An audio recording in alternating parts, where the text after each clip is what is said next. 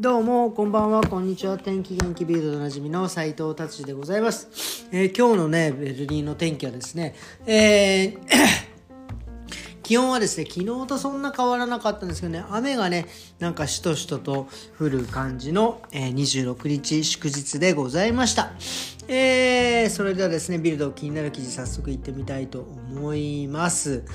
えーとですね、これはね、結構気になります。えケーブルテレビ、まあ、あの、いわゆる、えーと、その国営放送のテレビを、え入れるのにですね、そのお金をまあ払わなきゃいけないんですけど、いわゆるそのネットフリックスとか、えー、なんだっけ、アマゾンプライムとかそういうのではなく、普通のケーブルテレビ。で、それは、今まで、まあ、あのそのいわゆるそのケーブルを使う側もちろんそうですね。使う側がお金を払っていたんですが、えー2024年のどれぐらいかまだはっきりしてないんですが以降はですねここからその料金が上がったとして、まあ、今10ユーロがマックスらしいんですけどそれがから上がるのを上がったとしたらですねえーそこの建物の持ち主が、えーお金を払うというような、え法律になるみたいでございます。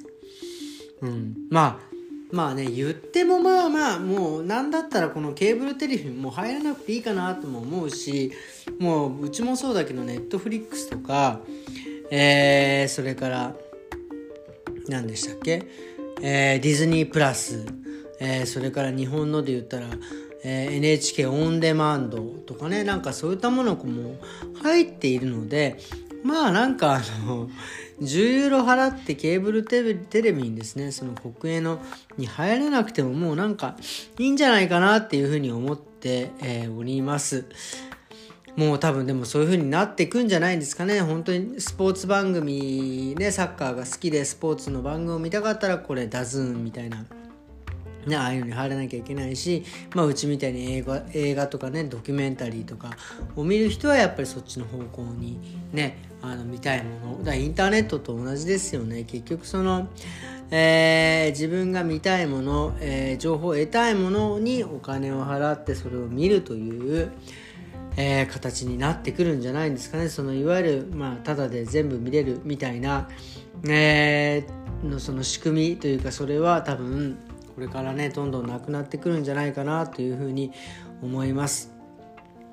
はいじゃあ次の記事いってみたいと思います。えー、まあ僕はねあんまりこれないんですけどいわゆるそのフライトの多いね最近そのコロナもね落ち着いて、えー結構フライトでねあちらこちら飛ぶ方も本当に多くなってきます。なっているみたいです。でその時差ボケですね。時差ボケの解消を、えーどうしたらいいかという記事が載っております。特に10時間以上のフライトの場合、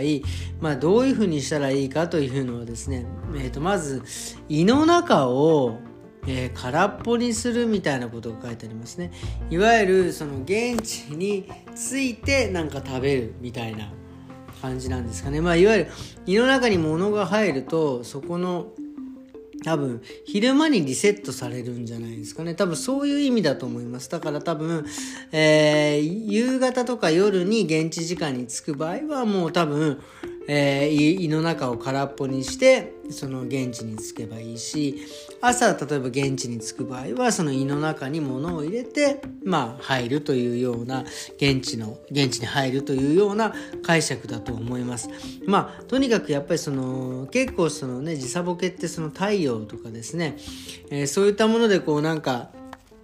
昼間ね日中の太陽を浴びることによって体内時計が、えー整うみたいなことも言われてたんですがまあその体内時計のを直すには太陽の光プラスえっ、とですねその、えー胃の胃の中に入ってくなんかそういうものでですねえーなんて言うんですか？時差ボケをなくしていくというふうに書いてあります。まあそうですね。僕もまあなんか例えば日本に帰ってですねその長期で帰る場合はいいですけど短期で帰る場合はね早いところの時差ボケなくさないとですねまあ何だったら時差ボケがな治らないまままた日本に戻ってくるとかねそういうこともありますんでね。こういう、えー、対処法はですねちょいちょいこの情報の中に、えー、自分のね情報の中に入れるのはいいんじゃないかなっていうふうに思います。えー、次の記事ですね。これ、これ、昨日話した、一昨日話した、なんかサウナ。えー、のお話でございます。ドイツはね、ほんとサウナ、まあ、特に北欧とかね、えー、ヨーロッパはサウナ、お風呂というよりはサウナというような、文化になっております。そのサウナね、まあ、特にドイツね、まあ、ちょっと話ずれますけど、その、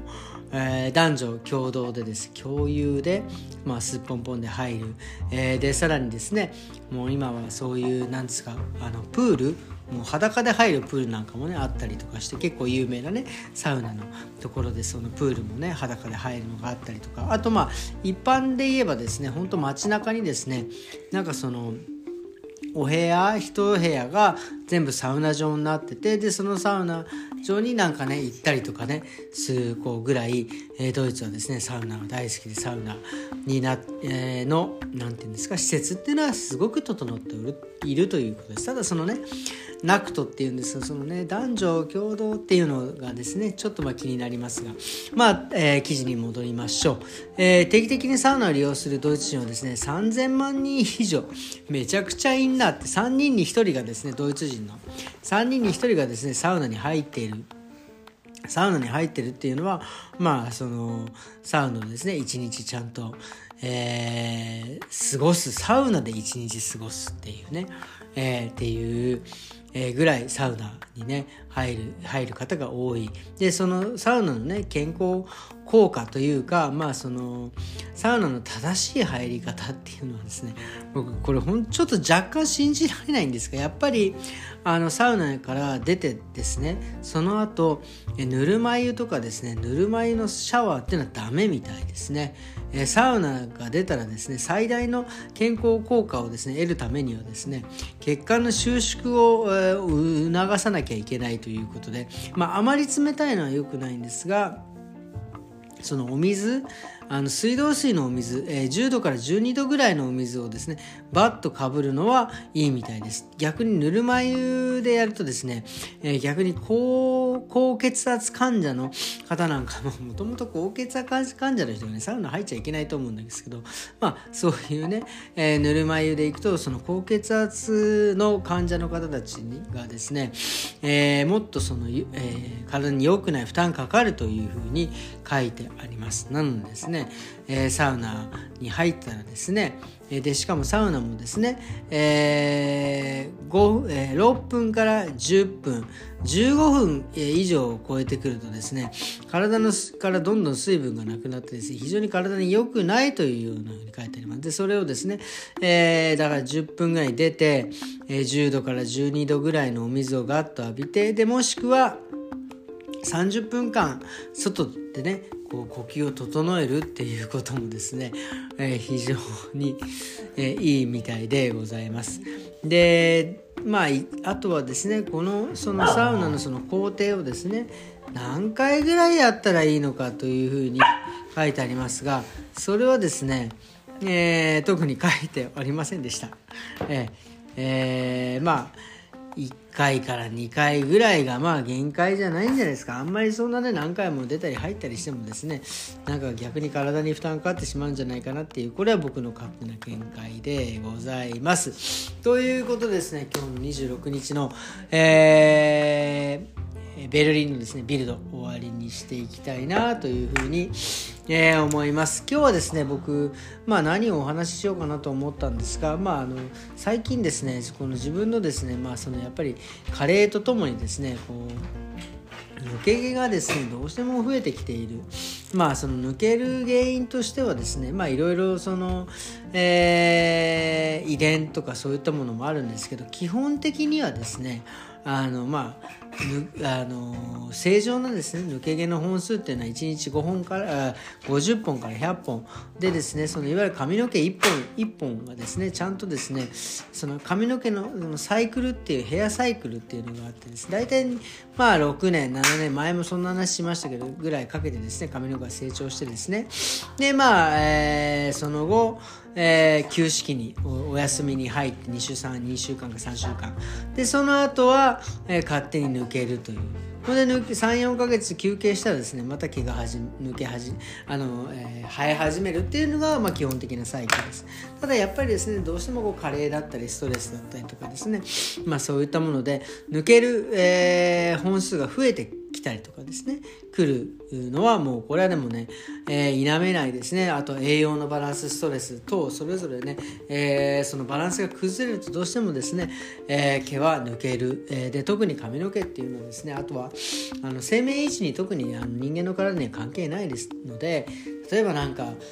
足をね骨折したとかまあなんかねそのポリープができたとかなってくると、人間のそのエネルギーっていうのは大体そっちの方に行くわけですよ。そうするとですね髪の毛にかけてるエネルギーがなくなってくるんでまあそういったストレスで、ね、毛が抜けてくるっていうのはもうあのもうこれはもう自然のもうしょうがないしょうがないことなんですよね。なのでですねやっぱり普段からどっちかっていうとその、え髪の毛の健康というよりは体の健康をですねちゃんと整えることによって髪の毛もですねちゃんとしっかり毛がえー、守られるということです。で、それに付随してですね、やっぱりシャンプーの仕方とかですね、そういったものが、えー、大事になってくるシャンプーの仕方、マッサージ、えー、が大事になってきてます。で、まあ、ね、これも、また今度ちょっとお話、もう毎回毎回お話しするってしてないのですが、やっぱり髪の毛ね、その、いわゆるその、えー、油シャン、えー、シャンプーを使わない方がいいのか、シャンプーをした方がいいのか、えー、はたまたね、えー、なんだろう、石鹸で洗った方がいいのか、まあ、いろんな議論があるんですけど今この結論をですね僕の中でまあなんとなく出てる、えー、ものがあるので、まあ、今度それは期待あ期待期待があったらじゃないです、えー、機会があったらねこれはお話ししていきたいと思います。でも結構長くなりそうなんで、多分ブログで書こうかなと思っております。まあとにかく、えー、あのー